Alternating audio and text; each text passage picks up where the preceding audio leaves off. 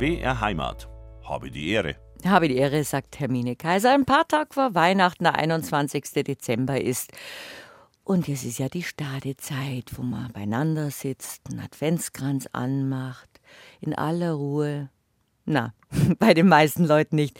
Bei vielen Leuten ist es einfach noch so hektisch in der Stadenzeit. Es müssen Weihnachtsgeschenke gekauft werden, ein paar Bild vorbereitet, eingekauft, alles mögliche erledigt, Weihnachtsfeiern. Und das soll die besinnliche Adventszeit sein? Darüber unterhalten wir uns heute in aller Ruhe bei unserem Ratsch bei Habe die Ehre. Bei mir zu Gast ist der Erzabt Wolfgang Oechsler von St. Ottilien, der schon ein paar Mal bei uns war, zu einem Ratsch. Und der hat sich die Zeit genommen, zu unserem Ratsch zu kommen, um in aller Ruhe darüber zu reden, wie man die Stadezeit gestalten kann. Und er hat sein neues Buch mitgebracht, Bleib deiner Sehnsucht auf der Spur. Schatzkarte für die Seele. Einen ruhigen, besinnlichen Ratsch haben wir vor uns und ich freue mich auf meinen Gast und ich freue mich, wenn Sie die Zeit haben und sich die Zeit nehmen uns zuzuhören. Zu Ihnen sage ich immer besonders gern. Erstens habe die Ehre und Grüß Gott. Schön, dass Sie sich die Zeit genommen haben, Erzabt Wolfgang Oechsler. Schön, dass Sie bei uns sind. Danke für die Einladung. Ich grüße auch die Hörer von BR Heimat und freue mich, dass ich zum Gespräch, zum Rat da sein darf vor allem mit einer äh, bayerischen Schwäbin. ja, wir sind beide ungefähr. Wir haben ungefähr denselben Slang, sagen wir mal. Sie sind aus Bayerisch-Schwaben, ich bin in Bayerisch-Schwaben geboren und aufgewachsen. Und darum kann man so schön schwätzen miteinander. Genau. genau. Und das ist eigentlich so der, das, das Schöne, wenn Sie da sind. Sie sind ein Seelsorger, Sie sind der Erzabt von St. Aktilien und Sie sind einfach immer noch so nah am Menschen. Und das ist das Schöne bei unserem Ratsch. Das ist Ihnen auch wichtig, dass wir uns diese zwei Stunden Zeit nehmen und über Gott und die Welt, das ist ja das Schöne, ja. schwätzen können. Sie haben ein neues Buch herausgegeben, Bleibt deiner Sehnsucht auf der Spur und seine Schatzkarte für die Seele. Und es ist auch ein kostbares, schönes Buch, Ihr drittes mittlerweile. Wann haben Sie denn die Zeit bei all Ihren Aufgaben?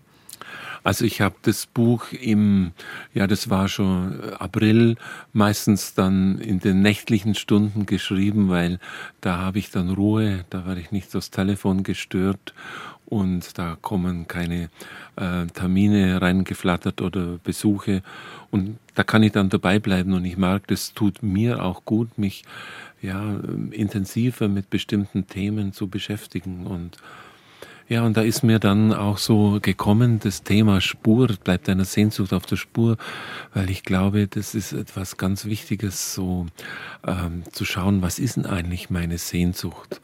Wo treibt es mich eigentlich hin? Und ich glaube, das ist ja auch gerade in, der Advents- und Weihnachtszeit ein wichtiges Thema. Äh, was, was ist meine Sehnsucht? Was, was erfüllt mich eigentlich wirklich? Und ich habe jetzt erst mal von jemandem gelesen, also die zwei wichtigsten Dinge sind so, dass ich mich irgendwo zugehörig fühle und dass ich aber auch eine Selbstwirksamkeit habe also zugehörig, dass es da Menschen gibt, wo ich in Beziehung lebe. Und ich glaube, das macht Weihnachten auch so zu einem besonderen Fest, wo einfach Beziehungen wieder gepflegt werden. Egal, ob jetzt stressig oder nicht stressig, aber man denkt wieder an Leute, man ist in Gedanken bei jemand oder man trifft sich auch. Und äh, so die Sehnsucht auch, dass da Menschen gibt, ja, die mich mögen. Und Selbstwirksamkeit ist sowas, wo ich mir denke, ja, da bewirke ich was in meinem Leben, sei es jetzt, weil viele reden jetzt immer, ja, es ist so stressig und ich sage dann immer, es ist doch ähm, wichtig, äh, wofür du was tust und wenn du einen Sinn hast in deiner Arbeit, dann mindert sich für mich auch der Stress. Also, also ich muss wissen, wofür ich lebe und, und da spielt schon auch die Sehnsucht mit und dann hat mich so das Wort Spur einfach verfolgt. Da also haben Sie auch wunderschöne Fotos drin in Ihrem Buch zum Beispiel auf, auf, man sieht die Spuren im Schnee auf einem Berg, so wie, wie ein, Spur, ein, ein, ein Tourengeher, sage ich schon, Spuren-Tourengeher oder ein Skifahrer Spuren hinterlässt. Und es ist so ein beeindruckendes Bild, weil das so was Friedliches hat, dass wie die, diese Schwinge zu sehen sind im, im, im Schnee. Aber warum Sehnsucht? Sehnsucht ist ja meistens oder ich interpretiere es jetzt anders. Sehnsucht ist ja etwas, dass man sich nach etwas Unerfüllten sehnt. Das ist ja auch eine Spurensuche wieder. Also ich sage mir immer, mit der Sehnsucht hat Gott in uns was eingepflanzt, weil äh, Sehnsucht ist äh, im Endeffekt vielleicht nie ganz erfüllbar, aber sie bringt uns auf den Weg und ich glaube, es bleibt immer ein Stück unerfüllte Sehnsucht zurück. Aber Sehnsucht ist für mich so wie ein Motor, der mich antreibt, wo ich sage, was, was will ich eigentlich? Also ich habe ja früher nie Bücher geschrieben und da hat sich auch so bei mir das entwickelt, wo ich mir gedacht habe, naja, Wolfgang, das da kannst du dich gut mit Texten, mit Themen auseinandersetzen und wo ich so gespürt habe, ja, so die Sehnsucht auch mal schreiben zu können, schreiben zu dürfen. Ich dachte immer früher, das kann ich gar nicht. Und, und dann hat sich das einfach so entwickelt und wo Menschen mir dann rückgemeldet haben, du, ich kann mit deinen Gedanken gut was anfangen. Und es gibt die schöne Geschichte, die habe ich auch im Buch veröffentlicht, wo es äh, so schön heißt am, am Anfang äh, von Antoine de Saint-Exupéry, wenn du ein Schiff bauen mhm. willst, fang nicht an, Holz zu sammeln, Planken zu sägen und die Arbeit zu verteilen, sondern erwecke in den Menschen die Sehnsucht nach dem großen, weiten Meer. Und ich glaube, das ist etwas, ähm, nicht bloß Arbeit verteilen, sondern wenn jemand eine Sehnsucht hat, zum Beispiel ja, dass ich gute Musik machen kann, dann übe ich auch. Dann braucht man nicht jemand sagen, jetzt üb mal, sondern dann, dann, dann treibt mich so diese Sehnsucht an. Und Sehnsucht ist für mich, ja, das, das gehört zum Leben und mit der Sehnsucht beginnt eigentlich auch alles. Ja, die Sehnsucht nach Liebe, die Sehnsucht nach angenommen sein, ja, und die Sehnsucht. Ein, die Sehnsucht führt einen wohin. Ja, genau. Das ist schon so ein, so ein Weg, der mir da, ja, der, der mich auch wach hält und mich nicht einschlafen lässt. Also das finde ich, finde ich sehr schön und das, das hat mich so äh, bewegt. Aber manchmal ist es so, dass auch mit der Sehnsucht ein Geschäft betrieben wird. Das habe ich im Buch auch geschrieben, so, also, dass der Konsum Sehnsüchte provoziert mhm. und damit sagt, und wenn du das kaufst und wenn du das hast, dann bist du glücklich. Und das ist eigentlich, verhängnisvoll das, auch. Das finde ich sehr verhängnisvoll. Also, fruchtbar wird die Sehnsucht dann, habe ich geschrieben, wenn sie mir hilft, die erahnten Möglichkeiten in meinem Leben auch zu verwirklichen. Und nicht, dass mir irgendwas vorgegaukelt wird. Und das ist ja jetzt schon in der Weihnachtszeit, was man alles kaufen soll, dass man glücklich ist, wenn man die Uhr hat, wenn man die Turnschuhe hat. Und ja, und Sehnsucht hat mit dem innersten Fühlen in meinem Leben auch zu tun. Also die Seele findet, sag mal so, ihre Nahrung in der Liebe. Und das ist für mich so, ja, vielleicht auch mal sich selber zu fragen, was sind denn meine Sehnsüchte? Ich habe im Buch äh, geschrieben, sag mir, was du suchst und ich sage dir, wer du bist. Also kann man ja heute sogar im Internet nachprüfen. sag mir, was du suchst und ich sage dir, wer du bist. Also was ist so meine Suche? Aber Suche, und das ist ein Wort, das der heilige Benedikt auch ähm, dem Abt ans Herz legt. Er sagt, wenn ein Neuankömmling ins Kloster kommt, dann frag ihn, ob er wirklich Gott sucht. Und ähm, ja, und diese, dass er diese Sehnsucht hat. Es gibt eine jüdische Geschichte, da fragt einer den Rabbi, hast du Sehnsucht? Dann sagt, na, ich weiß nicht, ob ich Sehnsucht habe. Dann sagt hast du wenigstens Sehnsucht nach der Sehnsucht? Sagt, ja, das habe ich, Sehnsucht nach der Sehnsucht. ja. Ihnen ist diese Frage auch gestellt, als Sie ins Kloster eingetreten sind. Ja, ich hatte so die, die Sehnsucht, auch in einer Gemeinschaft zu leben Gemeinschaft, die nicht triste ist, sondern ich habe es von Anfang an in St. Ottilien als frohmachende Gemeinschaft erlebt. Der erste Mitbruder, der mir begegnet ist, der hat einen kleinen Witz erzählt.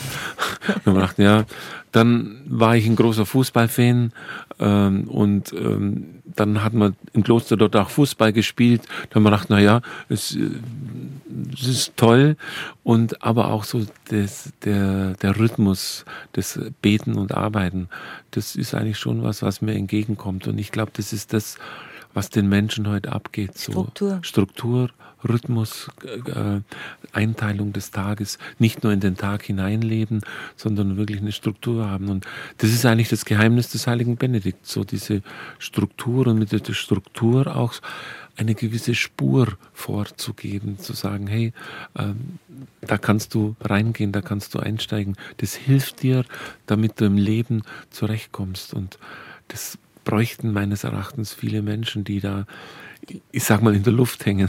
Und buchstäblich aus der Spur aus geraten. Aus der Spur geraten, ja, ja. genau. Ja. Und diese Struktur, von der Sie gerade sprechen, bringt eigentlich auch in, in, kritischen Situationen, wenn man in Trauer ist oder wenn man Ängste hat oder Krankheit einem bestimmt, gibt einem dann doch etwas wie ein, einen inneren Halt. Ja. Dass man bestimmte, ja fast wie Rituale hat, dass man genau. zum Arbeiten ja. gehen mu muss, dass man jemanden besucht, dass man wo dazugehört, wie Sie gesagt haben, ja. die Gemeinschaft gibt einem auch diese Ruhe ja, ja. und erfüllt Sehnsüchte. Und Struktur und Rituale sind ja auch nah beieinander. Und das ist jetzt eigentlich auch in der Weihnachtszeit zu beobachten. Dieses ritualisierte Verhalten ist auch was Tröstliches, weil es vertraut ist. Ja. Rituale sind ja etwas zutiefst Religiöses, auch ein Ritual zu vollziehen und mich in diesem Ritual äh, was gut zu beheimatet, beheimatet fühlen, zu sagen, da, da habe ich, da, da, da, da spüre ich, ähm, das gibt mir Halt. Und das ist eigentlich für Menschen heute ganz wichtig, so ein Ritual, ähm, auch wenn es äh, vielleicht nicht immer ganz durchdacht ist, aber ich mache das jetzt einfach. Also für mich ist ein Ritual, äh, wenn ich in der Früh aufstehe, dann mache ich erstmal meine Leibübungen und dann setze ich mich zur Meditation hin. Mhm. Gar nicht lange, aber und dann treffen wir uns eher zum Beten, aber so, so Zeiten zu haben, ein Ritual. Zum Ritual gehört bei mir dazu, dass ich einfach eine Kerze anzünde. Und ich habe mir gesagt, so viel Zeit muss jeden Tag sein, dass ich eine Kerze anzünde. Und wenn es nur kurz brennt, aber da ein Licht zu entzünden. Und das mache ich eigentlich immer. Und das ist ja eigentlich auch das Ritual in der Weihnachtszeit die dunkelste Zeit, die wir haben, mhm. und in dieser Zeit so ein Licht zu entzünden. Also und da denke ich mir immer, nicht nur eine Kerze anzünden, sondern dass wir Menschen auch Licht für andere werden. Also dass wir Menschen da auch, ich vergleiche es immer mit einer Kerze und dann sage ich zu den Menschen, bei der Kerze ist es so, ähm, da gibt's die Flamme und da gibt's das Wachs. Das eine ist, die Flamme ist für mich die Gnade und das Wachs ist für mich das, was ich mitbringe. Und ich glaube, das ist so die Natur und die Gnade. Der heilige Thomas von Aquin sagt immer, die Gnade setzt die Natur voraus. Also ich bringe meins mit. Aber damit mein Leben gelingt, muss noch was anderes dazukommen. Also ein Wechselspiel. Ein Wechselspiel, ja. Und das ist ja das, was, das ist das Wort Gnade, das ist aus der Mode gefallen. Aber ich finde es großartig, weil Gnade heißt, das ist eine Kraft, die mir verliehen wird, die ich selber nicht machen kann. Wir leben ja heute oft von ja, ich nenne es immer Ich-Agen, Ich-Lösungen, aber die, das Christentum spricht von der Erlösung. Er löst, nicht ich löse. Und viele Menschen meinen, sie müssen alles selber machen und, und da, dass wir da auf die Gnade angewiesen sind. Und das ist, ähm, ja, beim Gegrüßet seist du Maria, du bist voll der Gnade, du kriegst eine Kraft. Die Kraft des Höchsten wird dich überschatten. Also, und bei Gott ist kein Ding unmöglich. Das, äh, das finde ich das ist toll. beruhigend. Ja, ja. Ja, sehr eigentlich. Und, und dann sage ich immer bei der Katze, die leuchtet nach allen Seiten, die nimmt niemanden aus. Das Licht kriegt jeder ab. Und man hat ja früher auch eine Katze immer aufgestellt, wenn die Leute geraucht haben. Also, dass wir als Licht Christi ja auch eine reinigende Wirkung haben. Und wenn Menschen mir immer sagen, ja, da kann man nichts machen, das ist halt so, dann sage ich, hey, man die, kann immer was machen. Genau, die kleinste Flamme hat die Kraft, die ganze Welt in Brand zu stecken. Und eine Kerze wärmt auch. Ja, genau. Und das ist auch ein ganz wichtiger Faktor, den unsere Gesellschaft heute braucht. Wir haben also mein Eindruck ist so, wir, es ist etwas kalt geworden, auch in vielen Diskussionen im, im Netz. Im Miteinander. So, Im Miteinander. Es ist oftmals ein, ein Gegeneinander. Ähm, ich habe erst gehört, da war eine, eine, ein Ehepaar beim Lehrer zur Beratung über den Sohn und dann sagt der Lehrer, das ist aber schön, dass Sie als Ehepaar kommen. Dann sagt die Dame, wir sind kein Ehepaar, das ist mein Rechtsanwalt.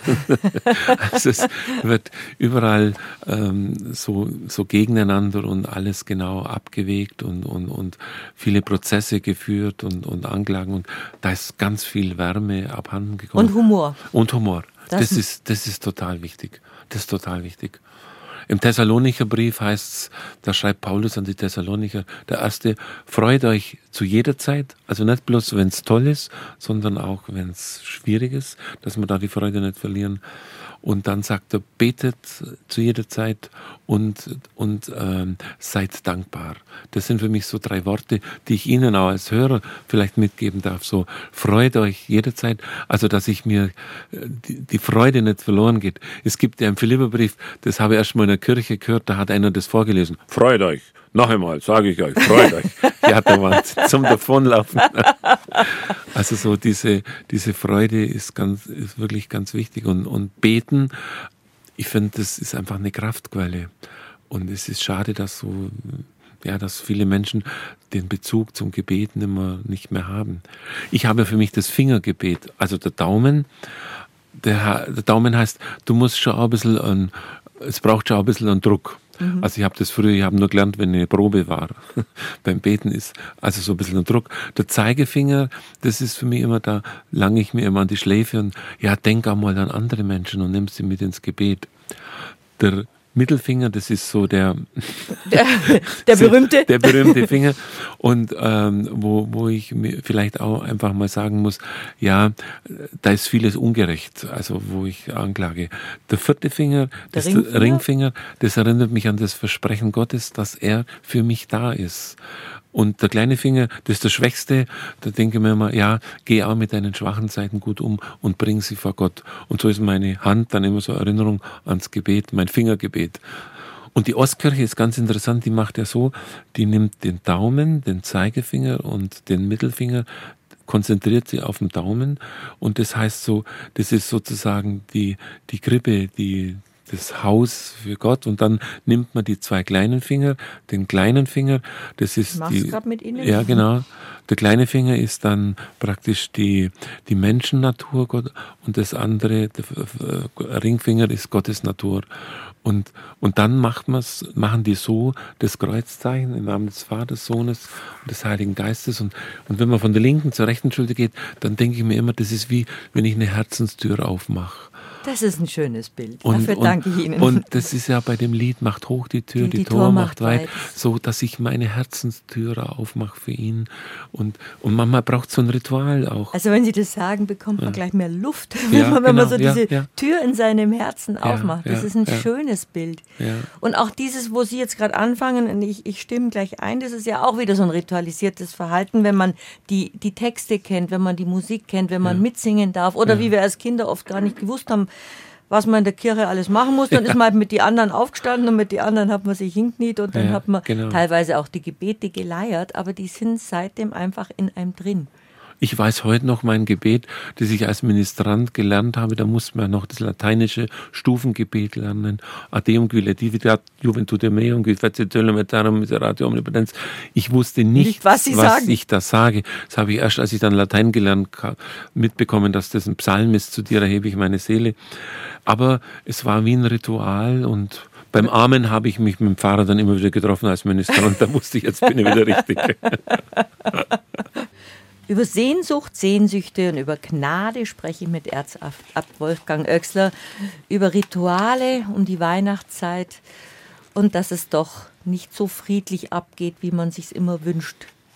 Ich glaube, da ist auch zu viel Sehnsucht nach der heilen Welt und das funktioniert auch in Familien nicht und wahrscheinlich in ihrer Gemeinschaft auch nicht. Es leben ja auch nicht nur Heilige bei Ihnen in St. Ottilien, sondern Sie und Ihre Mitbrüder sind ja auch Menschen und da kann es ja sicher auch mal scheppern oder wird bei Ihnen nie kackelt und gestritten?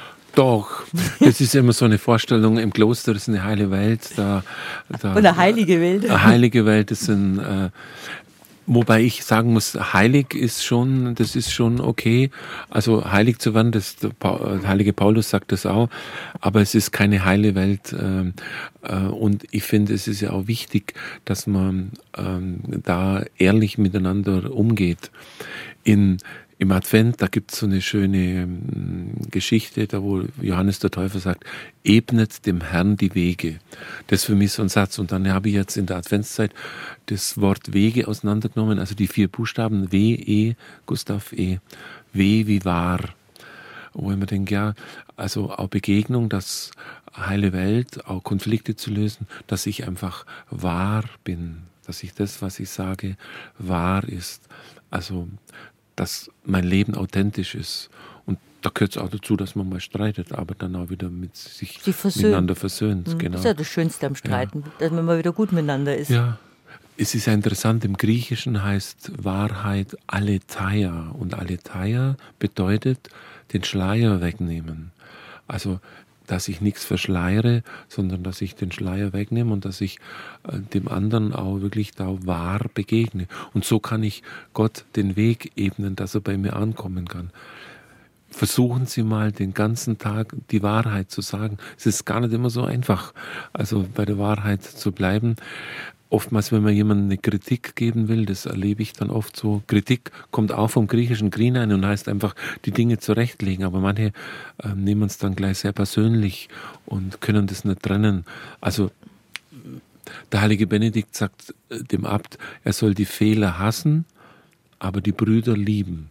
Und das können viele nicht unterscheiden, dass man jemand auf einen Fehler hinweisen darf, aber dass man ihn trotzdem mag. Das verstehe ich so unter unter wahr, also wahr zu sein. Also wie man jetzt sagt, konstruktive Kritik, dass ja, man genau. jemanden darauf aufmerksam ja. macht, du bist gerade ein bisschen kompliziert oder ungerecht. Ja.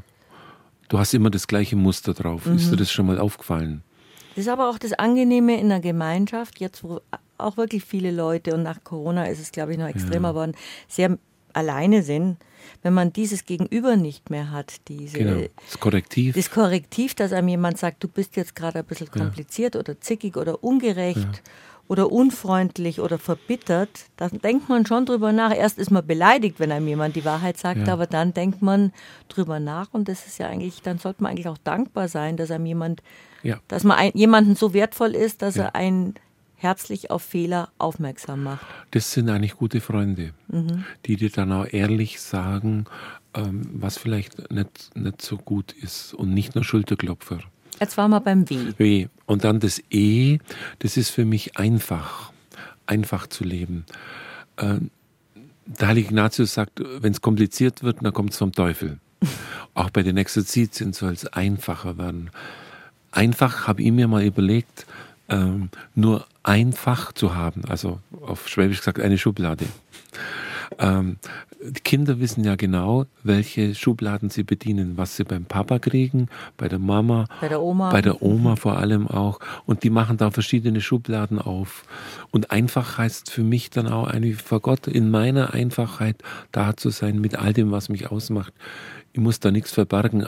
Auch es gibt ja das schwäbische Wort der Gruscht, also was sich da alles so ansammelt, was in meiner Schublade, in meinem Leben so drin ist, das darf ich vor Gott bringen. Also so dieses Einfache.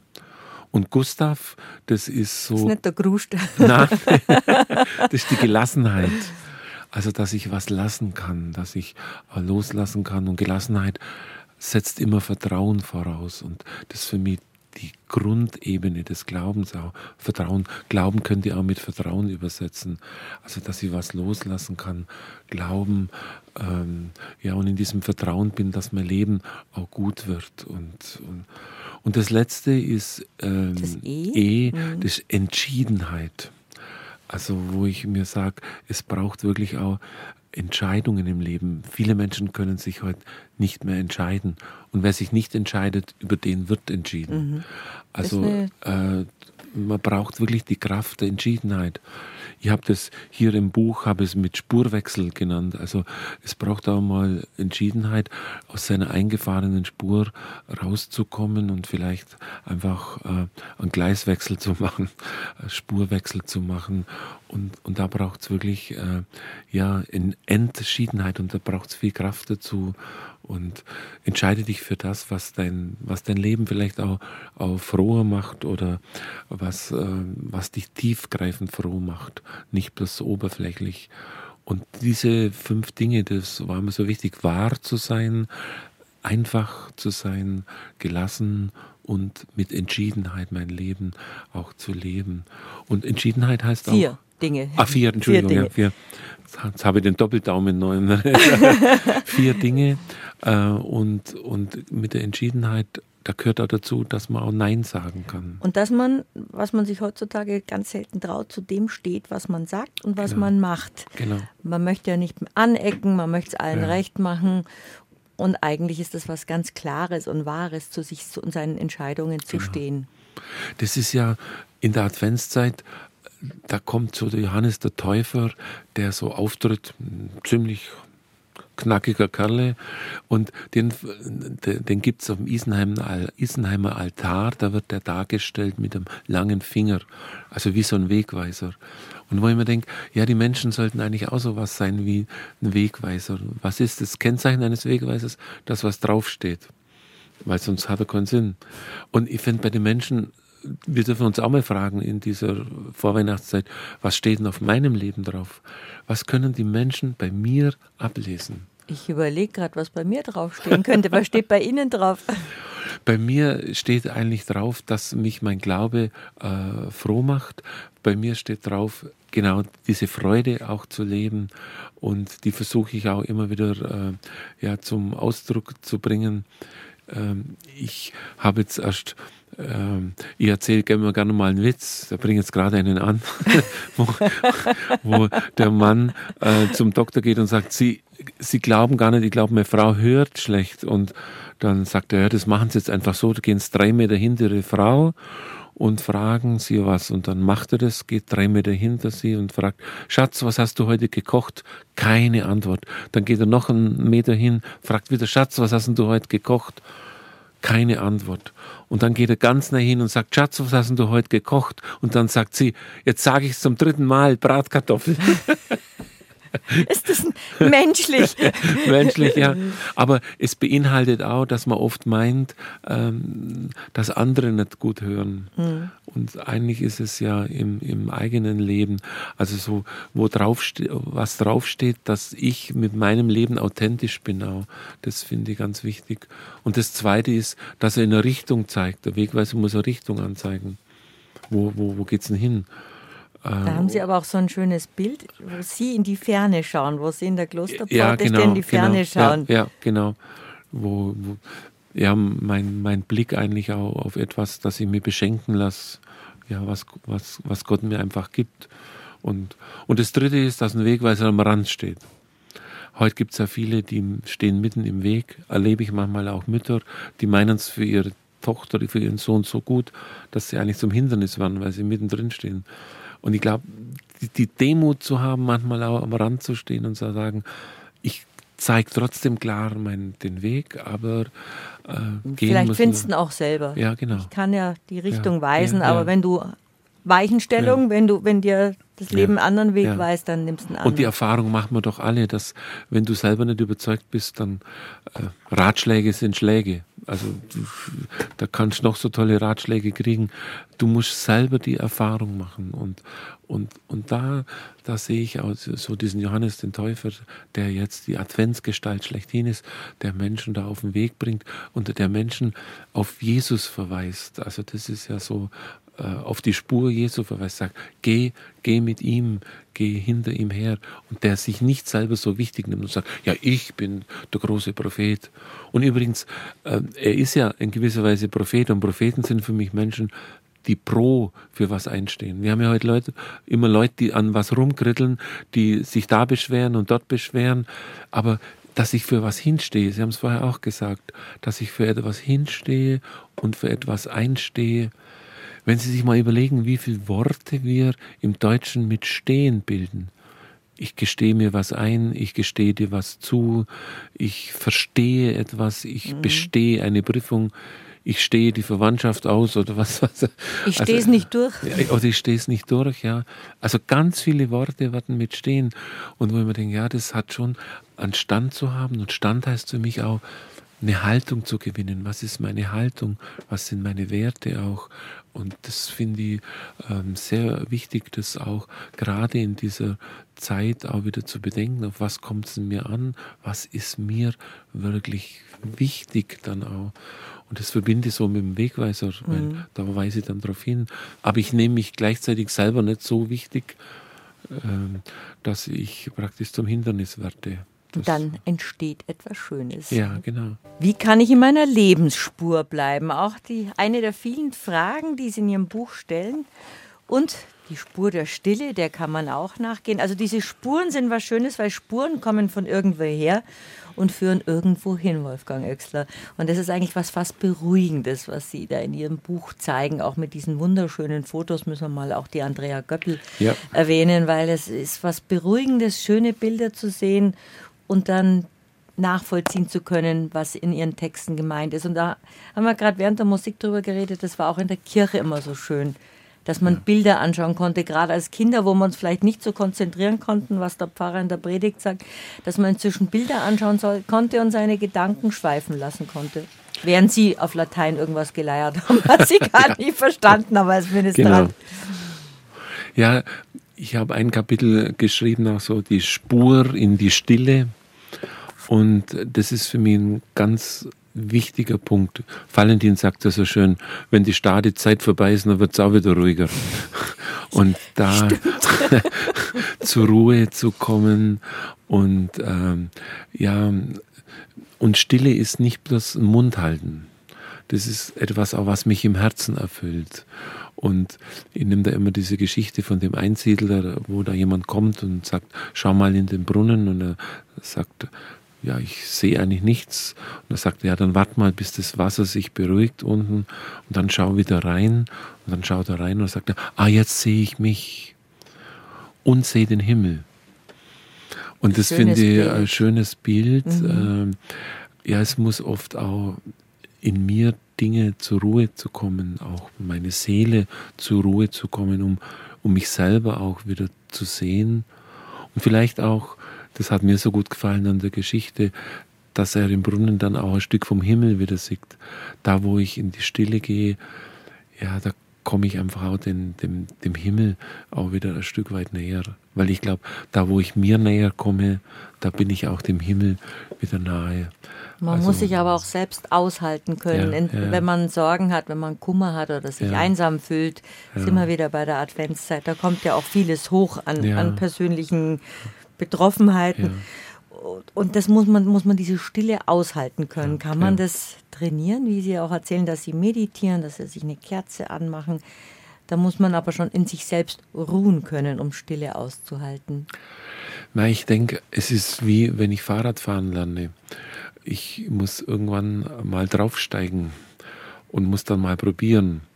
Ich habe als Kind mit Stützrädern noch angefangen. Ich auch, gibt es ja. gar nicht mehr, gell? weil die Kinder jetzt alle ja. diese netten Laufräder genau. haben, wieder aus aber, der Preis. Aber du musst, du musst auch was wagen und dich trauen, weil was ist die andere Möglichkeit? Dass ich halt an der Stille entfliehe und, und mir vor mir selber davonlaufe. Und dann ist es so, dass ich mich gleichsam verfolgt fühle also ich glaube, man, man muss es einfach probieren und, und, und ich, ich spiele ja auch Musik, ich habe halt auch immer geübt und mit der Zeit wird es dann schon. Und so, glaube ich, muss man auch in die Stille reinwachsen. Und dass ich keine Angst habe, auch die Gedanken, die dann kommen und die Gefühle, die dann kommen, die sind ja sowieso da. Das andere ist halt dann Verdrängung, dass ich es wegdränge und dass ich es nicht haben will. Mhm. Ich glaube, es ist wichtig, dass da ein Ventil geöffnet wird. Also ich trage es dann einfach vor Gott hin. Ich sage es dann, manchmal ist es auch wichtig, gerade jetzt in dieser Zeit einen Menschen zu finden, mit dem man vielleicht auch mal reden kann, wo ich auch mal meine Sorgen ausschütten kann. Und, äh, und das ist für mich wichtig, da ja auch die Stille zu lernen, das Schweigen auch zu lernen die Menschen meinen immer, das, das kann man schon so, da muss man nur den Mund halten. Ich glaube, man muss das auch einüben, das Schweigen einüben. Und, und peu à peu, also wirklich, wenn es eine Minute ist, mal anzufangen, das ist, das ist okay, einfach mal runterzukommen. Und wie gesagt, mir hilft dann eine Katze anzuzünden und dann, und dann wieder auszumachen, dann weiß jetzt die Zeit vorbei. Oder man kann ja, im Handy gibt es so eine App, wo man einstellen kann, das dann nach, kann ich mir eine Zeit einstellen und wenn es wieder läutet, dann beende ich es wieder oder in die Natur rauszugehen. Also ich gehe jeden Tag mindestens eine halbe bis Stunde in die Natur raus, um, um meinen Gedanken Luft zu machen. Das mhm. ist auch eine Art von Meditation. Ich sage immer das schöne Wort, das habe ich Ihnen schon mal erzählt, Meditation auf Schwäbisch, Norflagge und Dor, wir verreckt. Aber das hat nichts mit Meditation zu tun. Meditation ist, kommt von meditari, aktives Verb, also dass ich mich wirklich auch auf etwas einübe und was mir hilft, ich nehme dann einen Satz, zum Beispiel, wenn ich jetzt in so einer trostlosen Situation bin, mit meinem Gott überspringe ich Mauern. Das ist ein Satz aus dem Psalm 18, dass ich einfach so einen Satz in mich aufnehme, mit meinem Gott beim Einatmen und beim Ausatmen überspringe ich Mauern. Und wo ich so mag, da kommt etwas anderes in mich hinein äh, und äh, dadurch werden auch meine Gedanken weniger, dass ich nicht nur von meinen Sorgen bestimmt bin, sondern dass so ein Verheißungswort mich bestimmt. Und das finde ich ganz tröstlich. Tröstlich, ja. ja. Und um das geht es eigentlich auch mit der Fensterzeit, um den Trost zu erfahren. Trost zu erfahren. Oder ich finde es schon toll, wenn wenn es Menschen gibt, die sich gegenseitig zuhören. Das ist auch schon Trost. Also, dass einer den Mund halten kann und den anderen reden lässt, das ist ja auch nicht mehr so selbstverständlich. Manchmal wollen ja beide dann immer reden. Und, und das sind so für mich so kleine Zeichen, auch gerade in der Advents- und Weihnachtszeit, so aufeinander zu hören und so die Spur der Stille zu entdecken. Der heilige Benedikt, der sagt mal in der Ordensregel, ähm, man soll vor den Mund eine Wache stellen. Also er schätzt die Schweigsamkeit so sehr, dass er den Mönchen empfiehlt, bisweilen sogar auf Gespräche zu verzichten. Mag es sich um noch so gute, heilige und aufbauende Gespräche handeln. So schreibt es in seiner Regel. Also weil er äh, einfach weiß um, die, um den Wert der Schweigsamkeit, auch sich einfach mal zurückzuziehen und zu spüren, ja, was kommt denn da aus meiner tiefsten Tiefe eigentlich? Und dass ich da keine Angst haben brauche, das ist ja sowieso da. Und das ist einfach rauslass. Wirf deine Sorge auf den Herrn. Das ist für mich auch so ein Satz, wo ich sage, ich knall's da jetzt hin, lieber Gott. ja. Ich knall's da jetzt hin, lieber ja. Gott. Es gibt einem aber auch die, die Zuversicht, dass man nicht alleine ist. Ich knall's ja. den lieben Gott hin, der teilt mit mir meine Sorgen oder nimmt sie mir ab. Ja, also ich kann es zumindest abgeben und das ist ja, viele Menschen können ja Dinge nicht mehr abgeben. Das, Delegieren. Ja, ja. Aber es, mir fällt es auf, dass es gibt einige Menschen, die immer wieder nachtragend sind. Die tragen alles mit sich rum. Da hat es mal eine verletzende Bemerkung gegeben. Das tragen, das haben die heute noch. Und, und eins vom Schwierigsten ist, Verletzungen loszulassen. Und nachtragend ist also, du nimmst das mit, du nimmst das mit und dann bist du eigentlich selber beladen. Mhm. Und, und, und die Leute können dann eigentlich nichts, nichts, nichts loslassen. Und, und das, ja, loslassen ist einfach schon ein zentraler Begriff. Vor dem Loslassen kommt ja noch äh, das Zulassen, dass ich überhaupt mag, hey, so ist es in deinem Leben, schau mal hin. Dann kommt das Loslassen und dann kann ich mir wieder auf was Neues einlassen. Wer loslässt, hat die Hände frei, heißt es ja so umgangssprachlich ja. Ja, so genau. schön. Ja. Das ist ja eins der schönsten Lieder auch ähm, mit äh, jetzt in, in, der Zeit. Äh, mit leeren Händen stehe ich vor dir, Herr. Also so mit meinen leeren Händen komme ich zur Grippe. Äh, so und ich darf mich einfach äh, beschenken lassen. Weil wer die Hände voll hat, der kann ja nichts, den kann ich gar nicht mehr beschenken. Der hat schon alles. Was jetzt wirklich zur Adventszeit sehr gut passt. Ja. Beschenken Sie einander im Kloster an Heiligabend oder beschenken Sie einander mit guten Gedanken oder mit der gemeinsamen gemeinsamen, dem gemeinsamen Erleben und der Gemeinsamkeit? Wir beschenken uns eigentlich jetzt mit der Gemeinsamkeit. Es gibt in dem Sinn keine persönlichen mhm. Geschenke.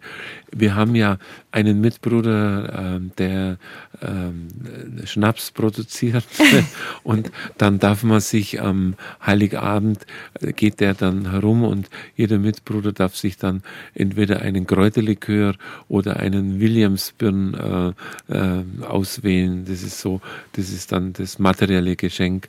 Aber das schönste Geschenk ist eigentlich, dass wir miteinander feiern. Sich Zeit zu schenken. Sich Zeit zu schenken. Miteinander. Ja, dass wir miteinander Liturgie feiern.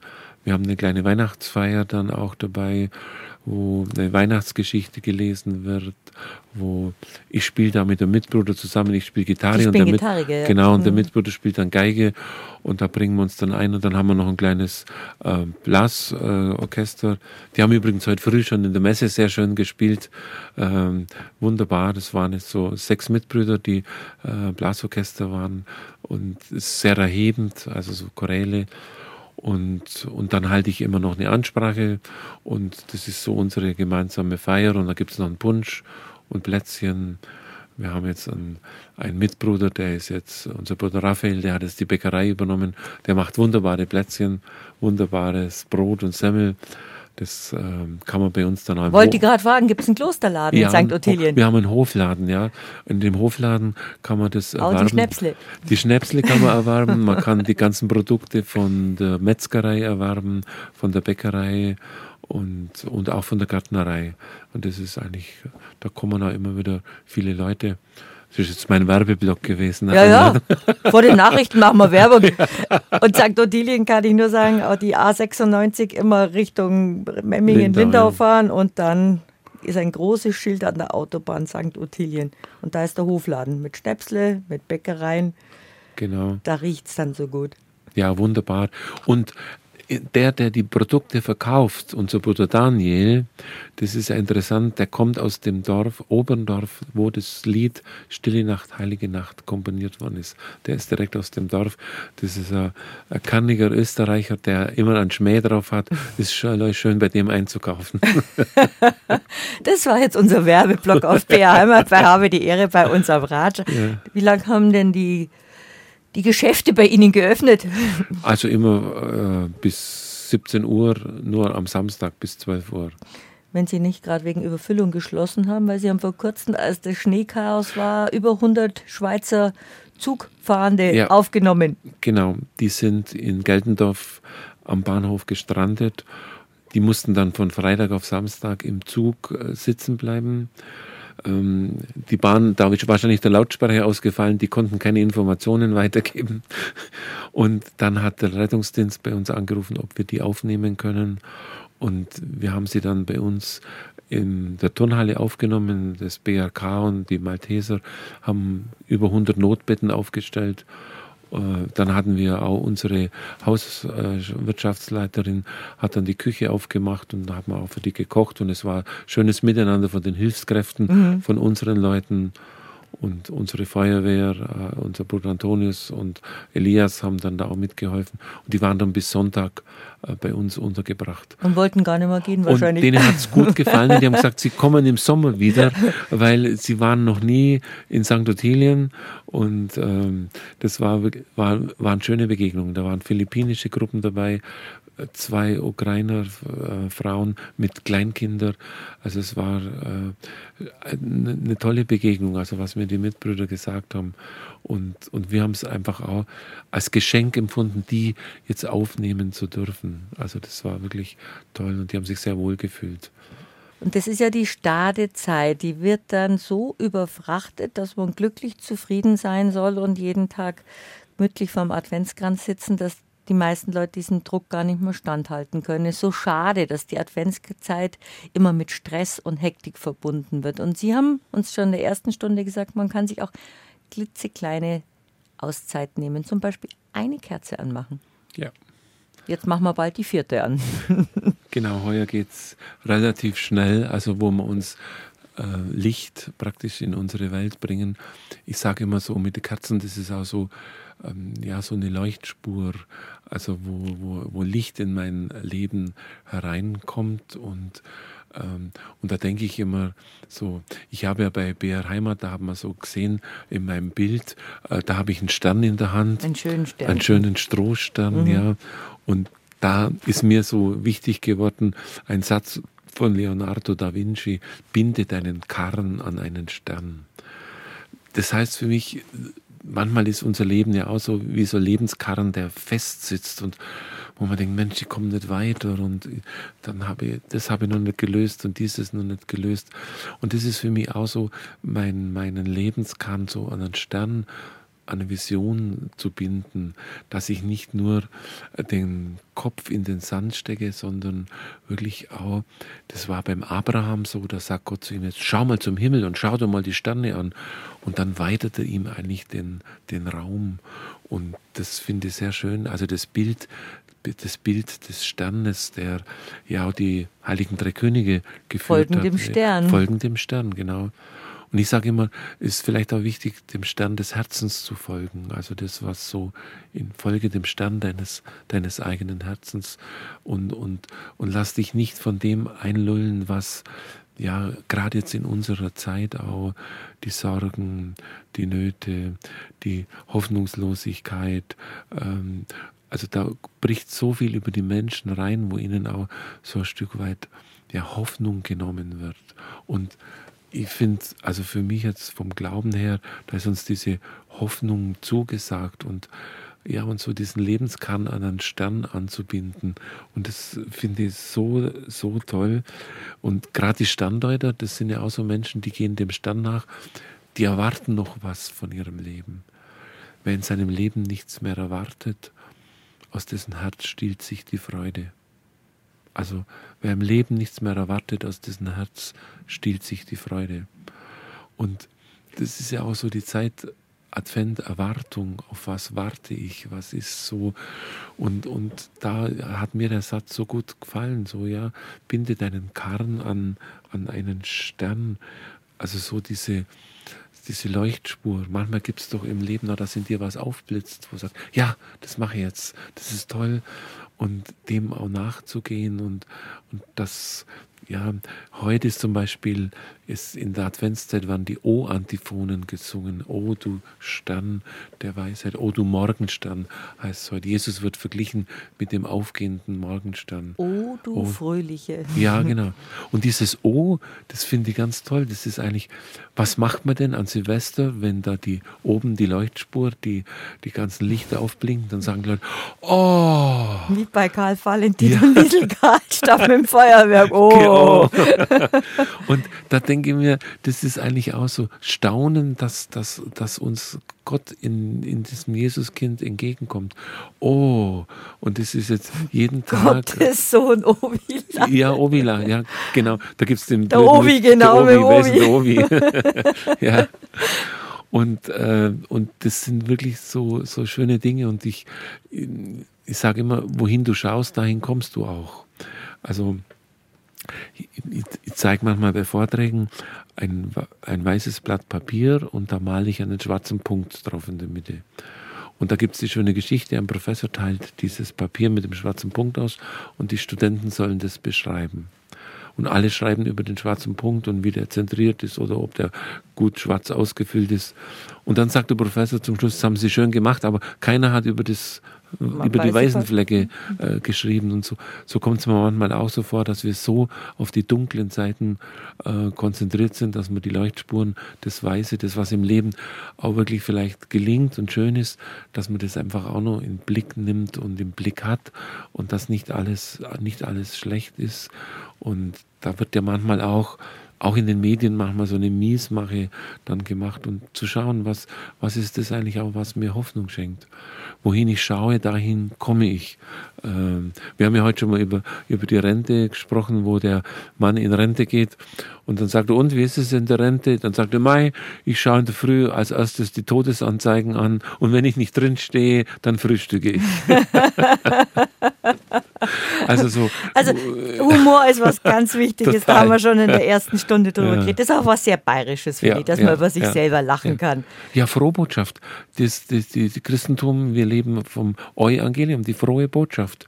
Und, und es ist keine Drohbotschaft. Und, und ich glaube, da würde ich mir wünschen, dass das auch von der Kirche auch einfach wieder mehr äh, rüberkommt und nicht nur die, die, die schlechten Nachrichten.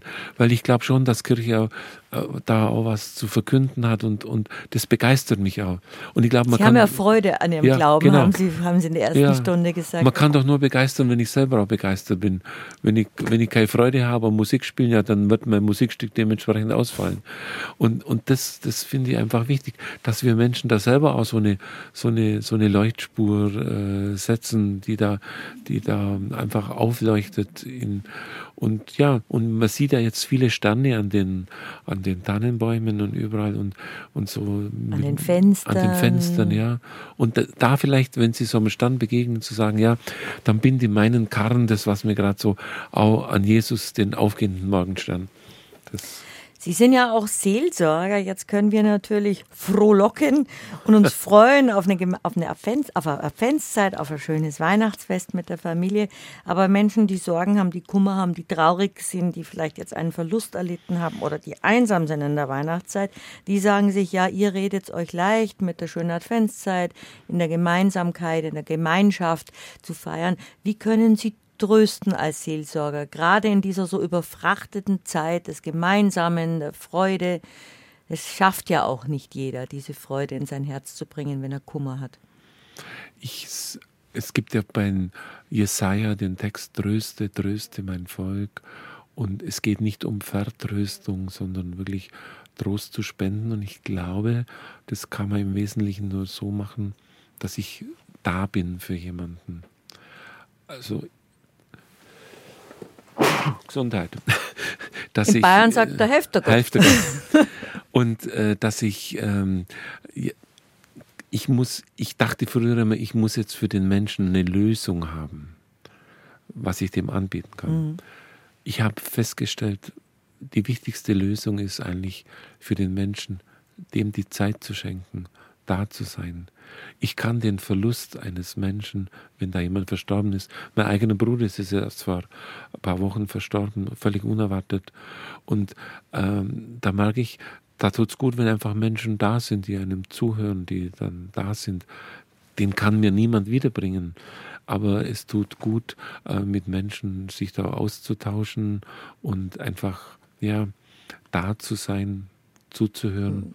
Vielleicht auch miteinander ein Gebet zu sprechen äh, mit jemandem mal mitzugehen, mal jemanden einzuladen, mit jemandem mal zum Grab zu gehen. Dieses geteilte Leid. Ja, geteilt, ja. Also wirklich, und das finde ich ist wichtig in unserer Zeit, dieses Miteinander und nicht gegeneinander. Und da braucht es wirklich einen Perspektivenwechsel.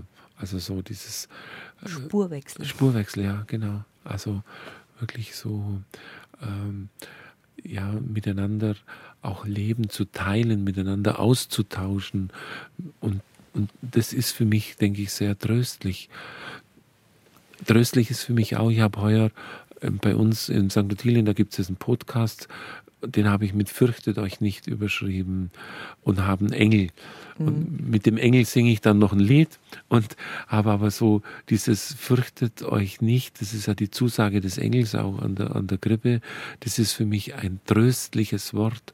Also du brauchst keine Angst zu haben, weil Angst macht tatenlos. Mhm. Und An Angst lähmt. Ja, ja eben lähmt, genau. Und der Weihnachtsengel, der möchte uns eigentlich diese Botschaft sagen, fürchte dich nicht. Und das ist für mich eine ganz tröstliche Botschaft. Du musst deinen Kopf nicht in den Sand stecken, sondern äh, ja, sei dir gewahr, dass du auch so einen Schubsengel brauchst, der dich tröstet, vielleicht durch ein gutes Wort, haben wir als Kinder da beim Bett hängen gehabt, unser Schutzengel. Ja, genau.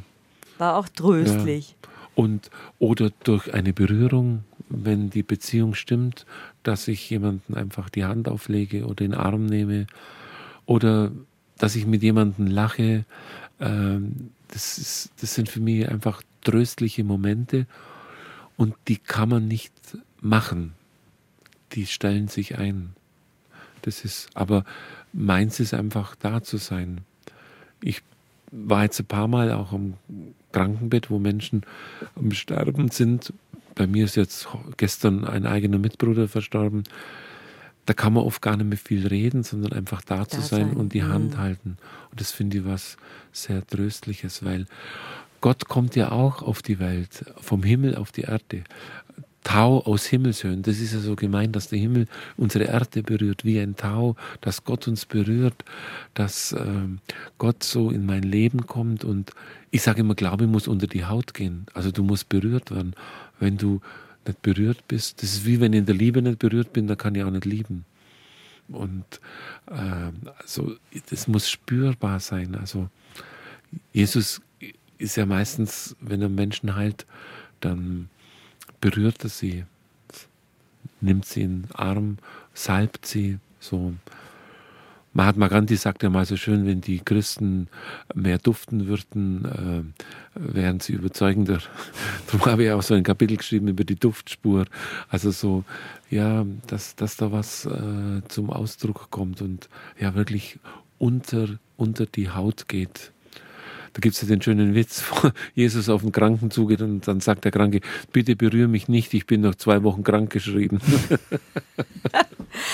Also, wenn man mit so viel Humor wie Sie Glauben vermitteln kann, dann kommt wirklich die. Freude auch wieder ins Herz. Und was auch schön ist, wenn man alleine ist, ich finde, egal welcher Religionszugehörigkeit man angehört, wenn man, wenn es mit Frieden und mit Miteinander zu tun hat, dann ist man in einer Gemeinschaft und dann ist man nicht allein gelassen und das ist eigentlich das Schöne, diese Zugehörigkeit, wenn man zu einer ja. liebevollen Gemeinschaft gehört, ja. wo Wärme im Herzen ist und wo Wärme sein kann und darum kann man ja wirklich nur jedem wünschen und sagen, man ist eigentlich nicht allein.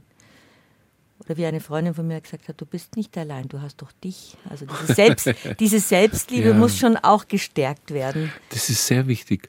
Also nicht in Form eines Egoismus, mhm. sondern dass ich wirklich auch in den Spiegel schauen kann und sagen, lieber Gott, da hast du was Gescheites gemacht. Also es heißt, Kommt auf die Uhrzeit an. es ist ja wirklich, in, in, das ist das Hauptgebot der Liebe. Du sollst äh, Gott, den Herrn lieben aus ganzem Herzen, mit deiner ganzen Kraft und deinem Verstand. Und ein zweites ist diesem gleich, du sollst deinen Nächsten lieben wie dich, wie selbst. selbst. Und wenn ich mich selber nicht mag, dann kann ich auch die anderen nicht mögen. Also das ist wirklich eine, eine wichtige Grundvoraussetzung, die, die früher oftmals vergessen worden ist. Also so wirklich auch mir selber auch mal was Gutes zu tun, mich selber auch zu mögen, weil wer sich selber nicht mag, der, der kann anderen auch nicht mögen und ähm, der, der gönnt dann dem anderen auch nichts. Also ich sage immer, wer sich selber nichts gönnt, der gönnt einem anderen nichts. Da sind wir Schwaben sehr gefährdet. Erzabt Wolfgang Oechsler bei mir zu Gast. Natürlich können wir über Stille und Besinnlichkeit reden. Denkt sich jetzt vielleicht jemand, der sagt, toll, ich habe vier Leute acht Leute, zehn Leute zu verköstigen. Die Kinder kommen noch aus der Schule, die Großeltern wollen gepflegt und verpflegt werden.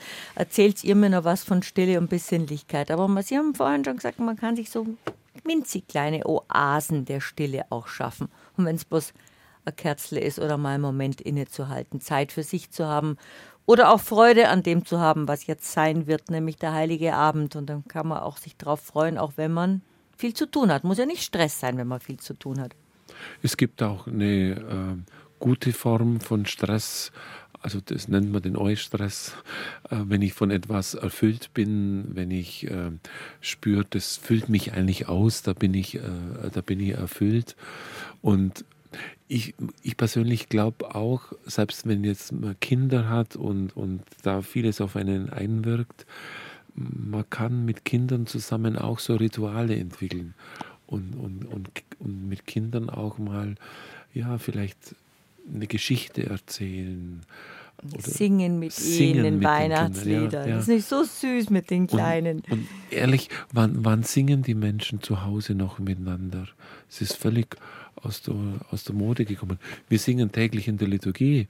Also ich würde manchen Menschen wünschen, er, er sollte ja wieder mehr singen, weil singen. Man singt nur, wenn es einem gut geht. Ja, genau. Und, es ist auch für die Atmung gut, dann Total. hat man mehr Sauerstoff im Kopf und mehr Freude im Herzen. Also Genau. Singen ist was Herrliches. Die Atmung ist das A und O. Also es verbindet meinen Verstand mit meinem Herzen. Also da kann ich, der Atem ist das Einzige, was praktisch meinen Kopf mit meinem Herzen zusammenführt. Und das ist ja oft wichtig, auch bei Entscheidungen.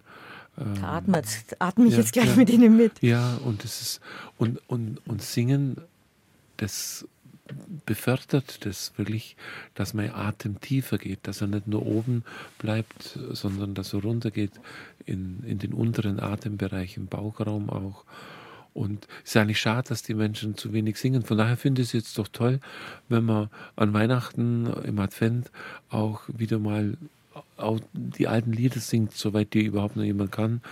Aber ich glaube, Ja, wir haben jetzt schon Spickzettel, weil über die zweite Strophe kommt keiner ja, ja, hinaus. genau, genau. Und wir singen alle so Ja. schön falsch. Also nach der zweiten Strophe fangen wir eh schon das Lachen an, weil es immer schräger wird. Aber das gehört auch dazu. Ja. Bei Lachen holt man auch Luft. Ich habe in meinem Buch geschrieben, ähm, Perspektivenwechsel.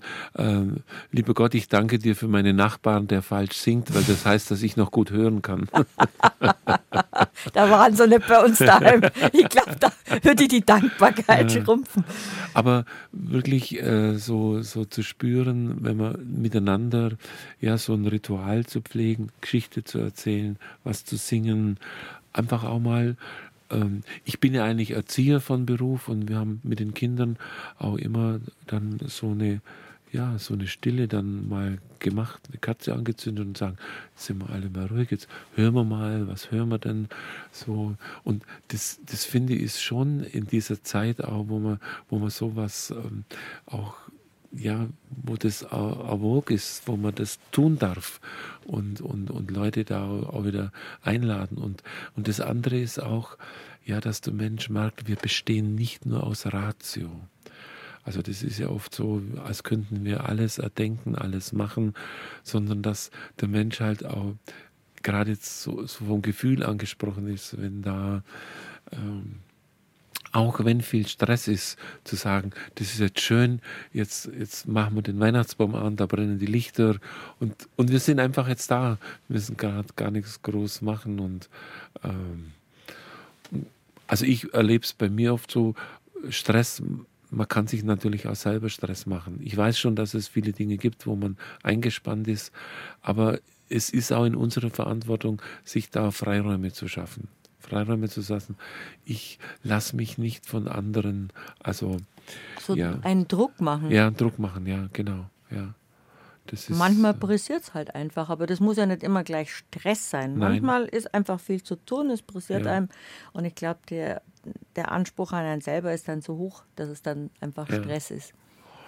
Ich glaube, es ist wichtig, dass meine Ressourcen größer sind als meine Anforderungen. Also Ressourcen, die Quellen, aus denen ich lebe, das, was mir Freude macht, dass das größer ist als die Anforderungen. Wenn meine Anforderungen ständig größer sind und ich keine Kraftreserve mehr habe, dann, dann komme ich in ein Ungleichgewicht. Und wirklich so zu schauen, ja, was sind Ressourcen ist das äh, moderne Wort für Quellen. Aus was lebe ich? Wo nehme ich meine Kraft her? Und wenn, wenn da nichts mehr ist, äh, ich sag mal, wenn das Wasser nur mehr fließt, der heilige Bernhard von Clairvaux sagt sehr schön, leb dein Leben wie eine Brunnenschale. Gib das weiter, was überfließt. Sei kein Kanal, wo alles durchfließt, wo du deine ganze Kraft gleich hergibst, sondern stell dir vor, du selber, das ist auch die Selbstliebe, erfüllst dich, bis deine Tonne voll ist und das, was überfließt, das gibt weiter. Das ist ein schönes Ja. Bild. Also er, er schreibt es und der hat um, um 1000 rum gelebt ähm, und hat geschrieben, sei, ja, sei nicht Kanal, sondern sei so diese überfließende Schale. Und das finde ich ein schönes Bild eigentlich. Das ist ohnehin schön und das hat aber auch, glaube ich, mit, mit dem Glauben zu tun, dass man viel in Bildern erzählt, Ja. dass es bei jedem ankommen kann. Und das ist auch, was so schön im Hörfunk ist, da entstehen Bilder im Kopf und sie erzählen so schön in Bildern, dass wirklich diese Vorstellung, dass das, was überfließt, dass man das weitergeben Ja. kann. Das auch sehr tröstlich. Sehr tröstlich, weil ich komme dann auch nicht unter Druck, ich muss jetzt da noch und ich muss jetzt muss das noch ausschöpfen. weitergeben. Ich muss ausschöpfen. Und dann bin ich erschöpft. Mhm. Und das ist ja eigentlich das, was wir in unserer modernen Zeit dann als Erschöpfungssyndrom dann haben, Burnout. Was wirklich viele haben. Ja, und haben kommen auch viele sicher viele zu Ihnen ins Kloster, Ja, die erschöpft sind, die Burnout haben. Und da eigentlich die Menschen zu ermutigen, ja, jetzt, jetzt, jetzt schöpf erst einmal, mach dein Fass wieder voll. In der, in der Psychologie sagt man dann dein Energiefass wieder voll. Ähm, Und, und das, was überfließt, das darfst getrost weitergeben, weil du erfüllt bist. Und ich glaube, nur wenn ich von etwas erfüllt bin, dann kann auch was überfließen. Und, und wenn ich das nicht bin, dann wird es, ich sag's mal auf Schwäbisch, krampfhaft. Dann, dann, dann verkrampft man sich und dann meint man, man muss jetzt was tun. Aber das ist, das ist eigentlich nicht von, von einer Fülle begleitet. Was erfüllt Sie eigentlich? Ihr Glaube? Also für mich ist es schon der Glaube, ich mache da wirklich auch viele Erfahrungen, wo, ich- wo ich mir sage, ähm, da, da war Gott bei mir, da hat, sich, da hat sich was gelöst, wo ich überhaupt keine Ahnung hatte, wie ich das, wie ich das Problem angehen kann. Und da war eines meiner wichtigsten Erfahrungen, ja, Geduld zu haben. Geduld. Also auch Gott was zuzutrauen und dass ich nicht schon was mache, wo ich mir denke, ja, das ist, das kommt von ihm. Und ich habe wirklich oftmals so Erfahrungen gemacht, wo sich in meinem Leben was eingestellt hat, wo ich mir gedacht habe, ja, ich darf mich da getrost auf, auf Gott verlassen. Und da bin ich nicht verlassen. Und die Erfahrung habe ich immer gemacht und da habe ich auch eine Stärkung bekommen. Und ja, auch der Satz, mit meinem Gott überspringe ich Mauern. Manchmal gibt es so Hindernisse, wo du denkst, ich weiß gar nicht, wie ich da drüber komme. Und habe immer wieder die Erfahrung machen dürfen, dass es doch gegangen ist.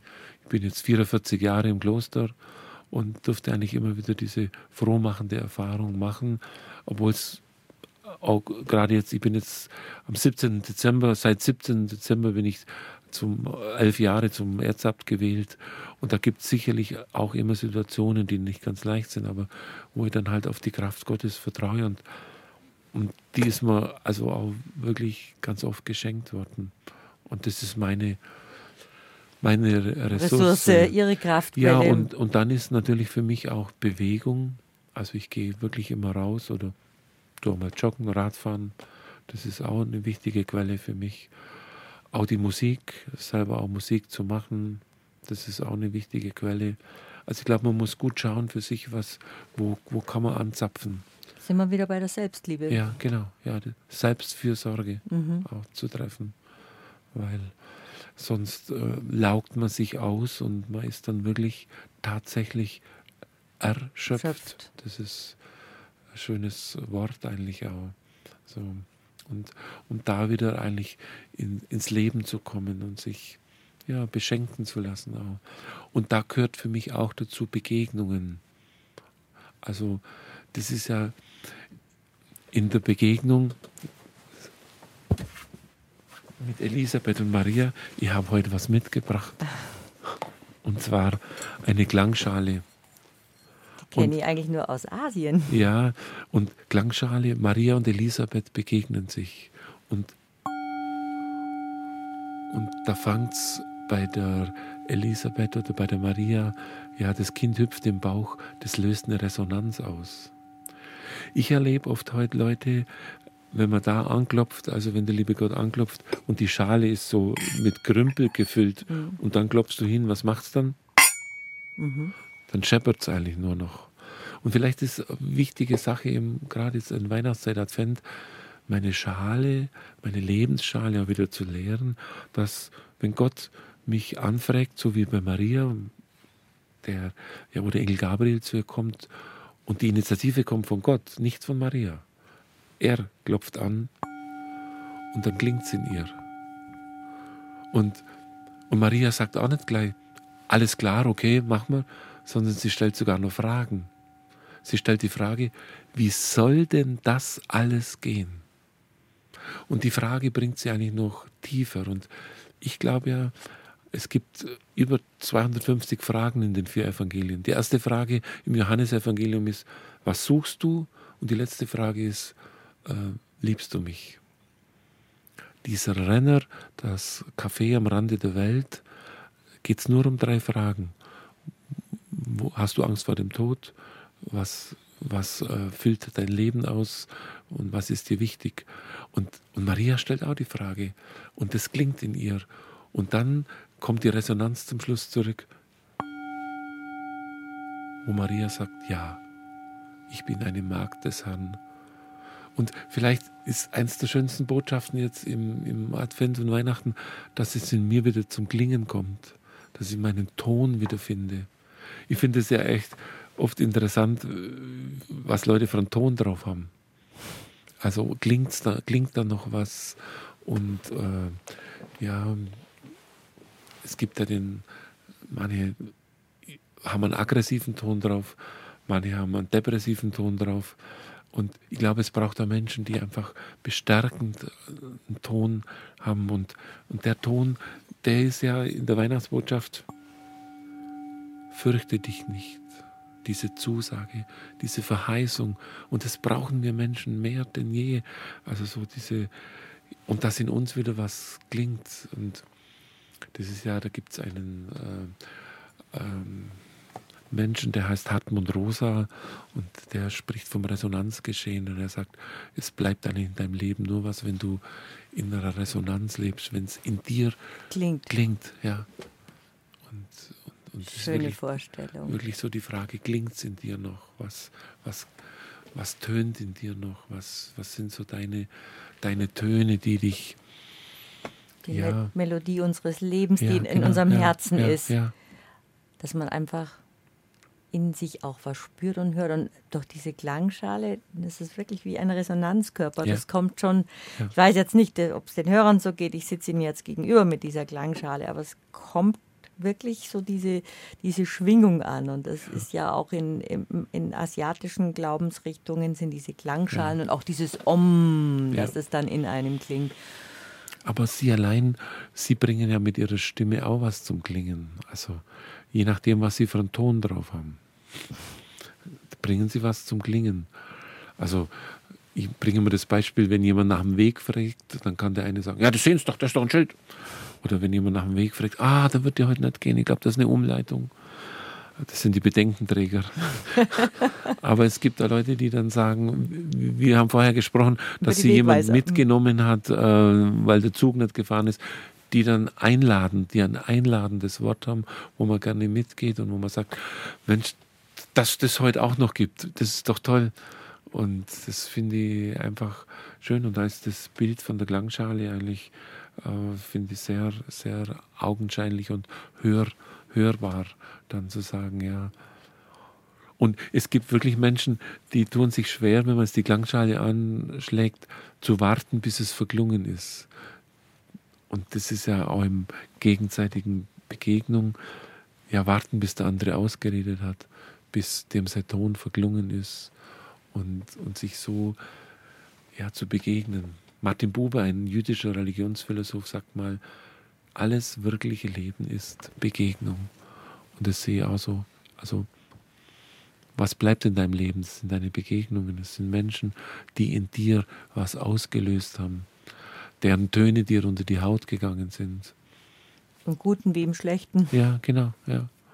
Manchmal empfindet man ja auch vielleicht was man sagt immer böse und gut, aber vielleicht muss man auch noch das Kriterium bringen, war es jetzt richtig oder war es falsch. Aber Sie kennen ja den alten bayerischen Spruch, euch Schlechte bringt was Gutes. Ja, genau, genau. Und so, wenn man sehen kann, dass es dann vorüber ist und dann kommt wieder was ganz anderes, entsteht was Neues. Sie sind ja viel in der Natur. Ja. Dann es entsteht immer was Neues. Ja. Also Natur ist für mich ja, das ist einfach die Schöpfung, wo, wo Gott ganz nahe ist und wo er uns einlädt, ohne dass wir viel tun müssen. Einfach die Natur so. will nichts von uns. Ja, genau. Wir dürfen einfach da sein. Und Dasein ist eine Grundthematik unseres, unseres Gottesbildes. Im Buch Exodus offenbart sich Gott als Ich bin, der ich bin da. Und der Mose muss nur seine Schuhe ausziehen, damit er ganz da ist. Also er, er, hat, er kann Gott nicht in seine Schuhnummer hineinzwängen. Also man macht ja mit Gott manchmal einen Kuhhandel. Lieber Gott, äh, ich gehe nach Altötting und dann weißt du auch, was du zu tun hast. und bei Stoßgebeten. Ja. Herrgott, hilf. Ja, äh, Stoßgebet ist für mich so der SOS-Ruf. Mhm. Äh, oder auf Englisch Save Our Souls. ja, genau, rette deine Seele. Seele. Und das ist ja eigentlich, was jetzt Unsere im Weihnachtslied, Weihnachtslied auch kommt. Äh, Christ, der Retter ist da. Welt ging verloren. Christ ist geboren. Er, er ist unser Retter und er kommt als kleines Kind unscheinbar in, in Ohnmacht.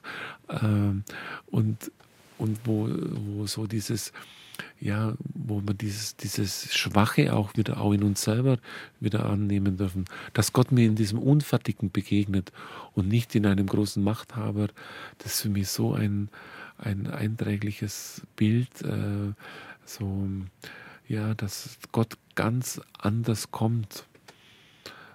Ein, das ist wieder, worüber wir in der ersten Stunde gesprochen haben, erwartet, dass die Sehnsucht sofort gestillt wird. Ja, genau. Man erwartet auch von, von Gott oder von Jesus ja. so viel und von der Adventszeit und von Weihnachten. Das muss jetzt ganz genau. sofort schön und perfekt und harmonisch sein. Lieber Gott, schenkt mir Geduld, aber sofort. Musik gehört zur Adventszeit. Musik gehört auch zu Ritualen. Musik gibt auch dieses Vertraute, dass man mitsingen kann, dass man mitsummen kann, dass man mitbrummen kann, auch wenn man die Texte nicht mehr zusammenkriegt. Also Musik gehört dazu, Stille gehört auch dazu, laut sein gehört in Familien auch dazu, fröhlich sein gehört dazu, streiten gehört dazu. Es gehört halt alles dazu. Also es gibt eigentlich keine Regeln für die Adventszeit und für die Weihnachtszeit, sondern dass man sie so verbringt, wie man meint, dass es einem gut tut und den anderen gut tun. Das ist eine wichtige Verbindung, dass es den anderen auch gut tut. dass man nicht nur so auf sich schaut, sondern dass man wirklich, ja, und das, was möglich ist. Manche bringen sich dann auch unter Druck. Jetzt muss an Weihnachten besonders harmonisch sein. Und es bringt dann so einen Druck, dass man das meistens dann gar nicht so hinbringt. Dann macht, schießt dann einer noch einen Bock oder einer ist nicht da. Ähm, ich glaube, einfach auch in der Gelassenheit zu leben und zu sagen, so, so treffen wir uns und das ist jetzt möglich und, und so nehmen wir uns einfach auch an und sich gegenseitig auch vielleicht wieder mehr als Geschenk sehen. Das sind für mich die viel größeren Geschenke als die Verpackungen. Also heute zählen ja mehr die Verpackungen als das, was drin ist. Und ich war mal immer Geschäft, dann hat ich gesagt, also soll das Geschenk für eine Frau sein oder für einen Mann? Je nachdem fällt die Verpackung aus. Ich habe gesagt, ja, weiß jetzt sie gar nicht. Aber meins war für einen Mann, ja, dann, ich glaube, dann hat es eine dunklere Verpackung genommen. Eigenartig. Eigenartig, ja. Aber äh, das würde ich wirklich mir wünschen, dass wir Menschen uns als, als Geschenk füreinander sehen. Und es gibt ja auch so den Brauch, dass man jemanden, kann man kann ich die Hörer auch dazu einladen, dass sie einen Geschenkgutschein verschenken, was sie ihre Zeit mal jemanden schenken. Dass sie jemanden sagen, ich verbringe mit dir da eine Stunde und dann machen wir was miteinander oder wir gehen miteinander spazieren, so diesen Zeitgutschein zu verschenken. Und ähm, das finde ich eigentlich, äh, ich, habe das auch schon von jemandem bekommen und dann war es an mir, dass ich äh, nicht genügend Zeit hatte, aber man ist dann schon, dass man, ne, das möchte ich eigentlich auch machen, ich möchte mit dem Menschen mal wieder einen Ratsch machen oder möchte mal mit dem zusammen sein. Aber allein das Gefühl, dass, dass wir auch Geschenk sein sind. Vielleicht muss man uns manchmal eine Schleife rummachen, dass die anderen das dann, dann merken. Ich war gestern, unsere Schule hatte gestern ähm, Adventskonzert und da haben die Schüler gesungen. Da waren ein paar ähm, Schülerinnen dabei, die haben oben eine rote Schleife gehabt und da war ja ein richtiges Geschenk. Ich habe das dann einer auch gesagt, du bist heute ein richtiges Geschenk. Danke, hat sie gesagt, danke. Ja. Zeit füreinander haben, Zeit einander schenken und dieses Geschenk auch annehmen. Ja.